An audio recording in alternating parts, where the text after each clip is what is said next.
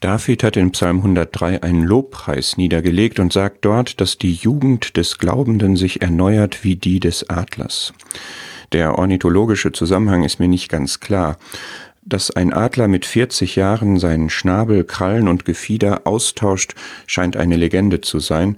Vielmehr ist die Adlermauser wohl ein besonders langwieriger Wechsel des Federkleids, der kontinuierlich über vier bis sechs Jahre geschieht und bei dem der Vogel trotzdem flugfähig bleibt. Wie dem auch sei, scheint mir die entscheidende Frage hier zu sein, ob ich mir überhaupt eine geistliche Erneuerung, eine Verjüngung wünsche und wenn ja, wie das geht. Je mehr man unterwegs ist, umso mehr Verschleiß ist da. Das gilt auch im Glaubensleben. Das kostet Energie. Wer Glauben investiert, wird einerseits reich gesegnet, fühlt sich aber andererseits auch mal abgenutzt, verbraucht.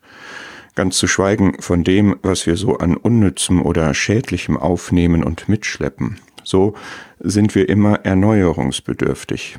Das ist nicht nur einmalig nötig und auch nicht mit einem Mal erledigt, das ist ein Dauerprozess. Unser innerer Mensch wird Tag für Tag erneuert. Wie geschieht das? 2. Korinther 3, Vers 18 beschreibt eine vom Heiligen Geist bewirkte Verwandlung, wenn wir uns in die Herrlichkeit des Herrn Jesus vertiefen. Dann wird unsere Gesinnung erneuert. Das macht der Heilige Geist in uns.